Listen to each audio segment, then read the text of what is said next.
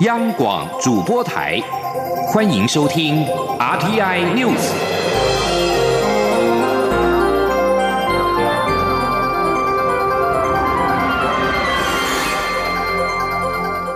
听众朋友您好，欢迎收听这节央广主播台提供给您的 RT News，我是张顺祥。加拿大的外交部长方慧兰公开表态，考虑跟台湾洽谈投资保障协议。外交部对此表示欢迎。同时，不具名的官员表示，十三号举行的台加经贸资商会议将讨论相关的议题。争取多年的台加投资保障协定露出了曙光。加拿大的外交部长方慧兰七号口。口头答复议员有关台加关系现状质询的时候，表示加拿大支持台湾民主，也正考虑跟台湾洽谈投资保障协议。外交部对此表示欢迎。外交部指出，近年来台加双边的经济贸易往来密切良好，台湾将跟加方持续的密切沟通合作，为双方企业提供良好的投资环境，创造台加双赢跟互利。另外，经济部也表示欢迎之外，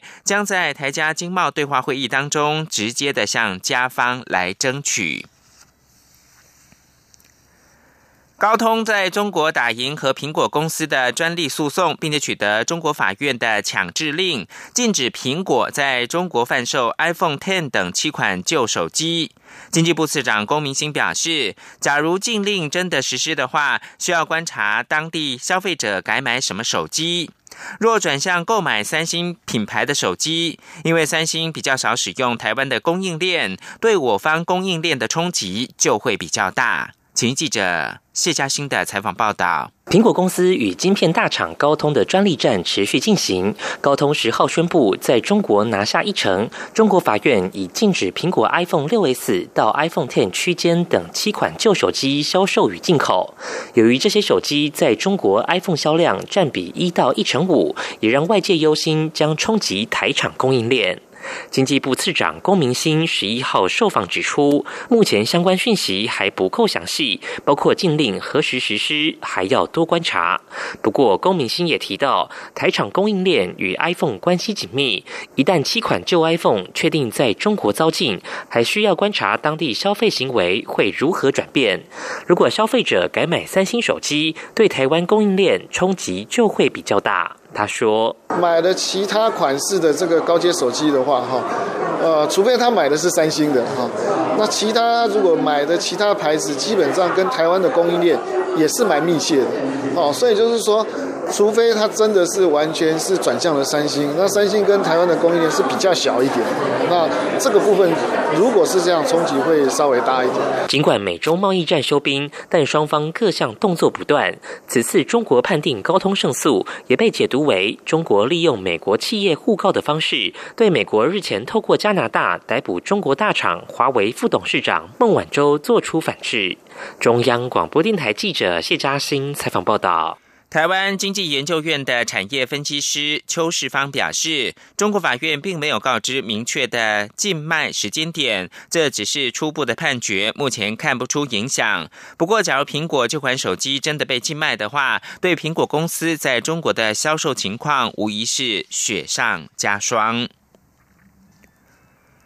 对于新款的机车，明年开始需要加装 ABS 或者是 CBS 的刹车系统，造成价格的调整，引发了机车族的不满。蔡英文总统表示，有些施政虽然是利益良善，但是忽略人民是否能够负担。他希望行政部门重新检视这项措施，看看有没有救济的方法，在顾及安全之余，也能够顾及到人民的负担能力。请记者欧阳梦平的报道。交通部将从明年元旦起，强制一百二十五 CC 以下的新款机车需安装防锁死刹车系统或联动式刹车系统，希望降低车祸伤亡。但这将导致新车价格调涨，引发部分机车族的反弹。蔡英文总统十一号上午举行回廊谈话时，主动说明这个问题。他指出，加装这种安全装置或是提高安全标准，在政府近来许多政策都可以看到，这些利益。良善的施政，是希望让台湾社会达到更高的标准，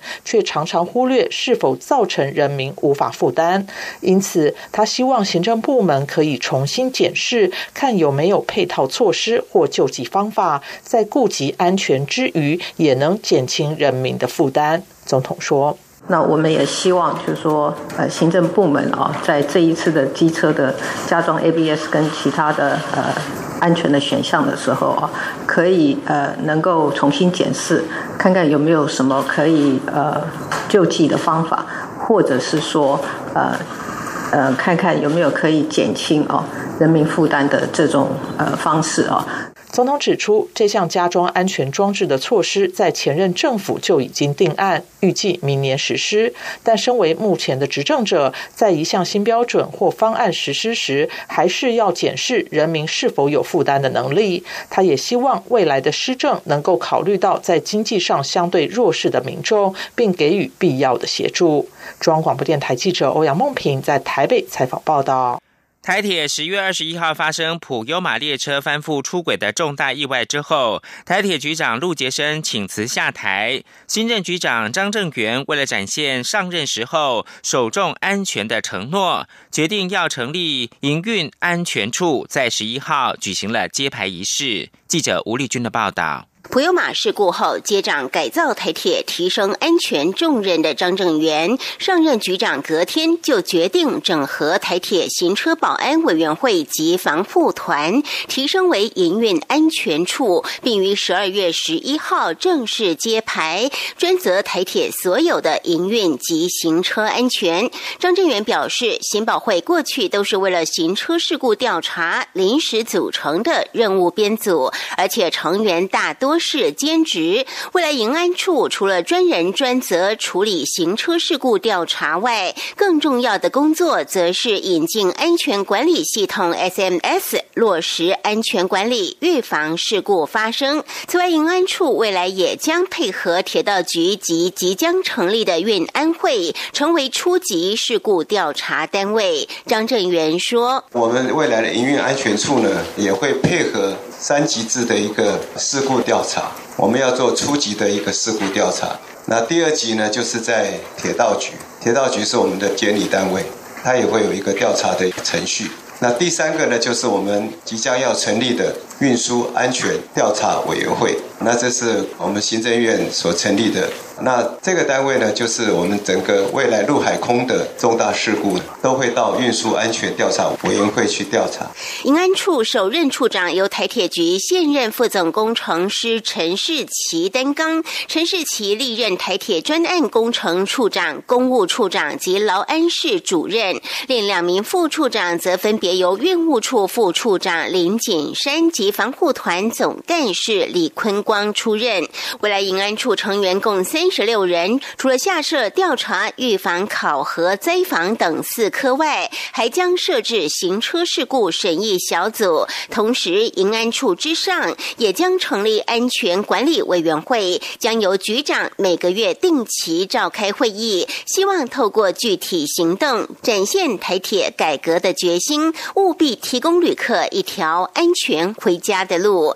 中央广播电台记者。吴丽君在台北采访报道：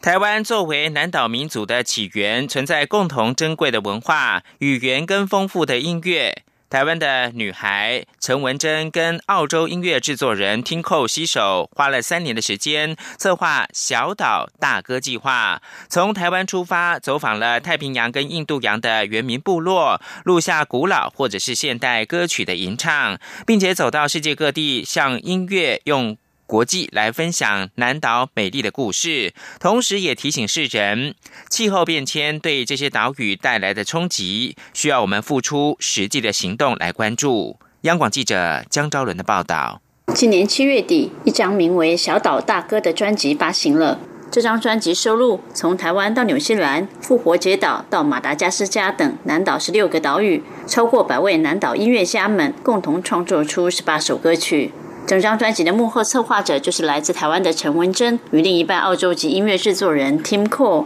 陈文珍说，四年前他快要结束澳洲打工度假前，与 Tim 接获任务，要去澳洲原住民部落协助录下当地部落快要消逝的古调。当时正好国际媒体都在关注气候变迁议题，也谈到气候变迁对太平洋岛屿的影响，可能会导致千年流传的音乐语言都消逝。当下两人立刻动了念头，希望透过音乐串联南岛民族，向世界发声，因此有了小岛大哥计划的诞生。陈文珍与 Tim 走访南岛部落，录下当地音乐家的曲子，再带到下一个岛屿，让另一个南岛音乐家参与编曲或创作。每首歌堆叠出不同南岛音乐的文化风格，而且全部都是用原始的部落语言吟唱，使用的乐器也都是每个南岛原始的传统乐器。这些歌曲除了发行实体专辑，陈文珍与 Team 也安排南岛音乐家们走上世界各地巡演，参与音乐节演出。他们尤其瞩目欧美国家，深信这些地方的人若能被南岛音乐所感动，他们所能采取对气候变迁的作为将更具影响力。Team 说。And that's why we've been working so hard at going to Europe and really promoting it there, because we really wanted to to start. 其实欧洲跟美国在环境上面的影响是很大的，对，所以我们一开始会想要先从这些地方去去巡演，也是因为这样子。如果我们今天可以把这些声音带到这些地方的话，他们可能以后听到气候变。迁或者说想到说他他应该要做什么来改变这个事情的时候，他会有更有动力。小岛大哥计划另一个重要核心就是台湾与南岛民族的连结。陈文珍说：“台湾是南岛民族原乡，也是台湾贡献给世界的一份珍贵的礼物。台湾虽然很小，是一个很小的岛屿，但是。”给了这个世界很很大的一个礼物，因为其实现在南岛，呃，有四亿的人口，这些四亿的人口其实多多少少可能和台湾的原住民有着血缘上的关系，或者说语言上的共通性。我们一一直对这件事情非常骄傲，然后也也是一个我们想要做肖大哥的动力。三年前的一个起心动念。如今，小岛大哥计划已经受到欧美国际各大重要音乐节以及许多国际重要媒体关注。单是巡回演出就已经排到二零二零年，让陈文生与 Team 有美梦成真的感觉。两人说，未来会持续用南岛音乐的力量串联各地南岛族人，让更多人知道属于台湾与南岛民族的故事。中国电台记者张昭伦台北采访报道。国际新闻：在二十国集团场边举行川习会之后，美中重启贸易谈判，北京率先让步。《华尔街日报》十一号引述知情人士报道，中国同意将美国制造的汽车进手的关税税率从现行的百分之四十降到百分之十五，回到贸易战开打前的水准。知情人士透露，中国国务院的副总理刘鹤在美东时间十号深夜透过电话。告知美国财政部长梅努钦跟贸易代表莱特海泽上述讯息，降税安排何时生效还不清楚，但华府敦促北京尽快做出让步。今年七月，美中开始对部分的货品加征百分之二十五的关税，北京首部公示锁定美国出口的修旅车跟电动车等高值的产品。美国总统川普跟中国国家主席习近平十二月初在阿根廷举行的二十国峰会落幕后会面，同意贸易战要休兵九十天，以谈判来化解歧见。根据知情人士的说法，梅努钦、莱特海泽跟刘鹤通话的时候，还商讨了中国采购美国的农产品、中国经济政策根本性的变革议题。中方的官员考虑改变北京扶植人工智慧、机器人等战略新兴产品的“中国制造二零二五”计划。知情人士还说，刘鹤计划在明年初要访问华府。加拿大政府十一号证实，有一名公民遭到中国的拘留，但表示这件事情跟华为公司财务长孟晚舟日前在温哥华被捕看起来并没有明显的关联。孟晚舟十一号第三度重返温哥华的法院出席保释庭讯后不久，加拿大官员证实了这项公民被捕的消息。加拿大在一号应美国要求逮捕现年四十六岁的孟晚舟，激怒北京当局。曾经有加拿大的分析师预测，中国会采取报复行动。加拿大公共安全部长古戴尔十一号证实，渥太华已经获知有一名加国的公民在中国被捕。古戴尔对此表示深为关切，但是并没有提供有关被捕公民的任何细节资讯。是阳光，像台湾之光穿透世界之窗；是阳光，像神鹰翅膀环绕地球飞翔。现在是台湾时间清晨的六点四十五分，我是张顺祥，继续提供新闻。知名面包师傅吴宝春在被贴上台独的标签之后，发表声明，自称生在中国台湾。蔡英文总统十一号表示，这反映出中国以政治扭曲经贸的情况，这也是全世界许多国家共同关注的议题。总统并且表示，台湾人不会接受这种政治的压迫，这也是两岸关系倒退的重要原因。总统表示，他希望中国可以将政治的前提拿开，让两岸的这种交流可以是个正常而且是健康的交流。吴宝春则是在准高雄市长韩国瑜陪同之下对外说明。吴宝春表示，他是专业的面包师傅，很荣幸许多年轻人因为他而进入这个行业，他有责任为年轻人创造更大的市场。韩国瑜则强调。吴宝春只是单纯的生意人，希望两岸人民都能够给予祝福，也希望台湾的民众能够作为吴宝春的后盾。请听记者刘品熙的报道。知名面包师傅吴宝春将进军中国大陆展店。过去接受专访的内容被大陆网友贴上“台独面包”的标签。吴宝春十号傍晚在脸书发表声明，说自己是生于中国台湾的面包师，身为中国人是我的骄傲，并指自己支持两岸一家亲与九二共识，引发台湾网友挞伐。吴宝春十一号下午在准高雄市长韩国瑜的陪同下对外说明。吴宝春表示，他是一个单纯专业的面包师傅，面包的世界很单纯也很快乐。他很荣幸许多年轻人因为他而进入这个行业，因此他有责任为年轻人开创更大的市场，并强调吴宝春还是吴宝春。他说：“我是一个专业的面包师傅，啊，面包的世界里面呢很。”单纯，也很快乐。我我很喜欢呢，也很享受呢，就是用面包呢跟大家交朋友。那我很荣幸呢，有很多年轻人因为我而进入到这个行业。那我有责任为年轻人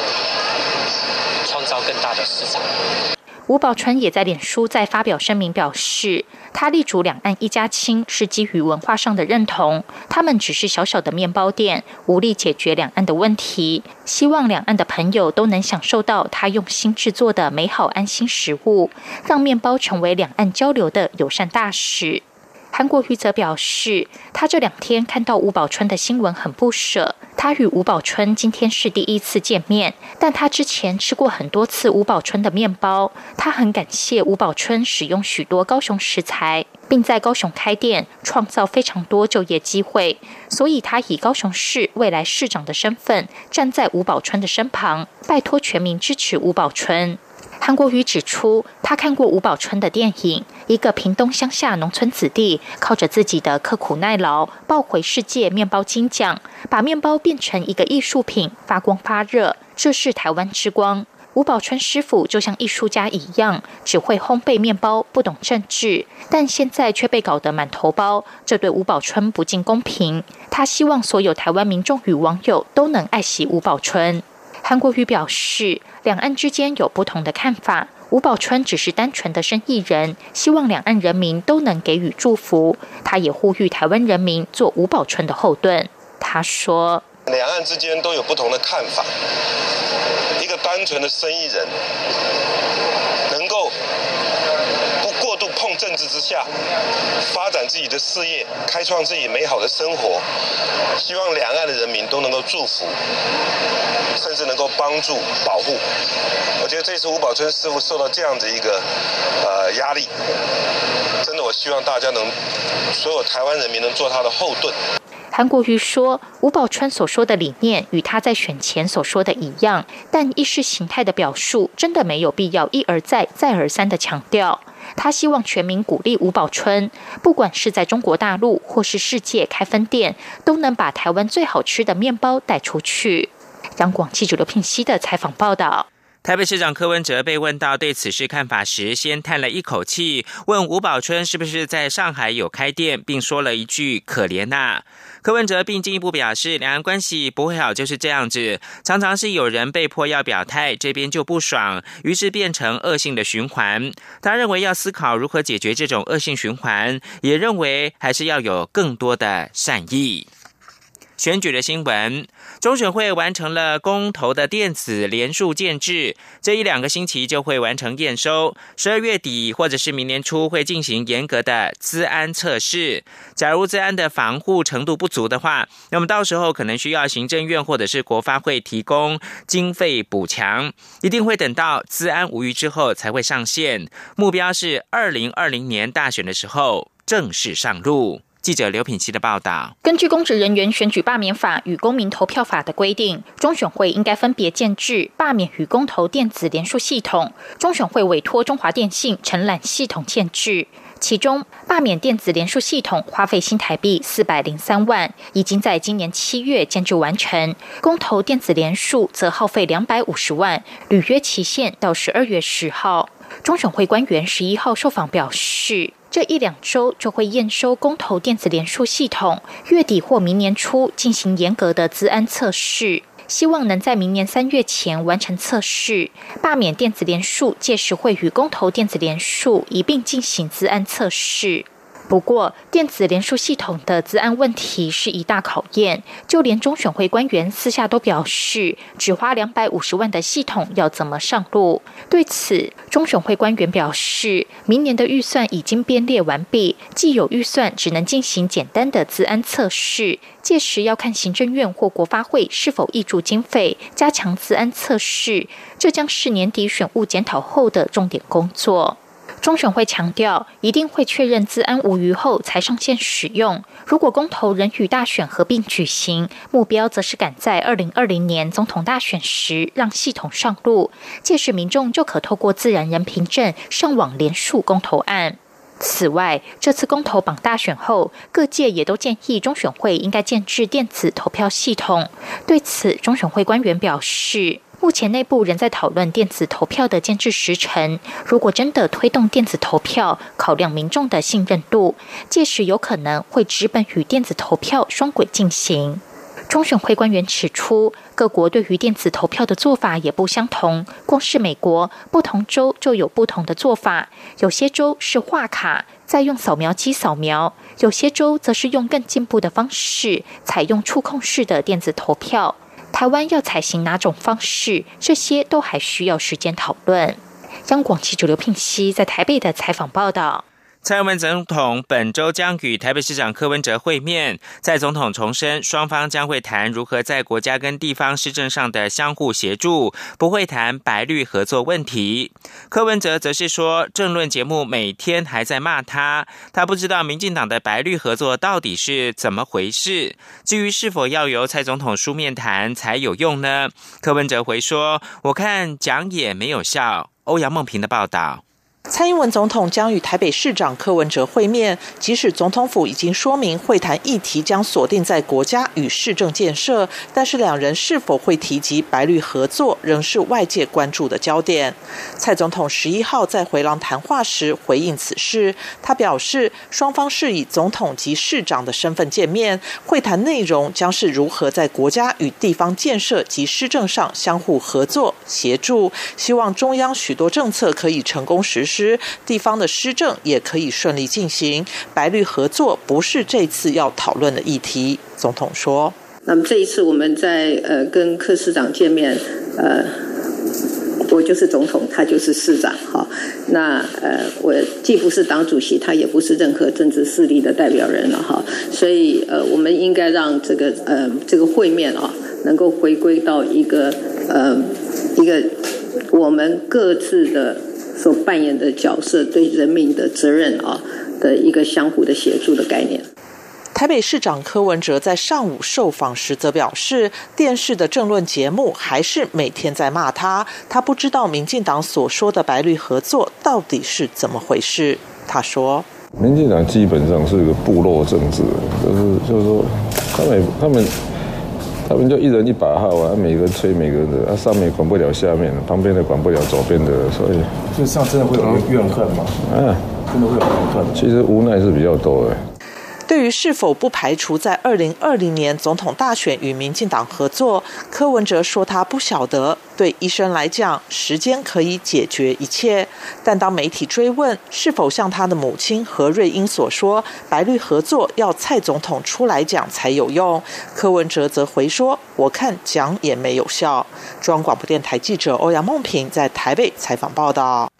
另外，台北市长选举的验票程序十一号完成，目前看起来不至于翻转结果。国民党籍候选人丁守中提出选举无效的诉讼，并考虑要申请国赔，并且追究中选会跟北市选委会委员的法律责任。对于丁守中提出选举无效的诉讼，台北市长柯文哲忧心。募的钱已经快不够了，柯震营律师也认为，依照验票过程发现的疏失，应该不会构成选举无效。第五届教育部的艺术教育贡献奖颁奖，一共表扬了澎湖的湖景国小等三十二个团体以及个人。其中这一届的终身成就奖是颁给了台湾第一苦旦，八十四岁的廖琼之。廖琼之说，他期盼将歌子戏打造成为台湾的歌剧，让世界能够看见台湾的戏曲文化。记者陈国伟的报道。台湾第一苦旦廖琼之的靠调啊，独具特色，被誉为东方最美的咏叹调。他一九三五年在基隆出生，历经歌仔戏外台、内台广播电视的洗礼后，一九八三年受到民族音乐学者许长惠的影响，展开歌仔戏的新传工作。廖琼之说，他很荣幸能在得到教育部新传奖三十年后的今天，再获颁艺术教育贡献奖。未来也是做推广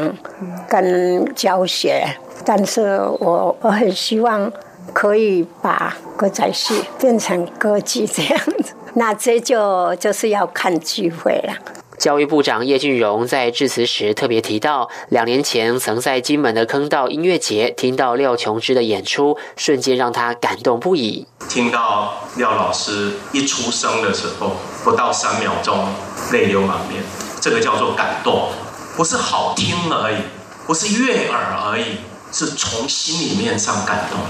获得绩优学校奖的台东县兵茂国中全校一百二十六名学生，学校在八年前成立瓦萨元舞团，目前团员有三十人，绝大多数为台湾族的学生，也有非原住民的学生参加。瓦萨元舞团近几年在范文凯、林泽轩两位老师的带领下，致力采集部落里的东台湾古调，传承文化。兵茂国中学务主任廖燕秋表示，元舞团曾在日本青森、澳洲雪梨以及及中国大陆演出，接下来规划到美国旧金山进行文化交流。得奖这件事情，我们当然是很快乐、很开心。对，那当然相对的也是告诉我们这些小朋友说，我们今天有这样的一个肯定，那我们接下来要怎么样把这个肯定带到自己的人生里面，然后跟原住民族他们去做结合，他们怎么样去把他们属于自身的歌谣文化这件事情把它发扬光大。另外，台南市关田国中以菱角迦南大圳为素材，将艺术与环境教育结合。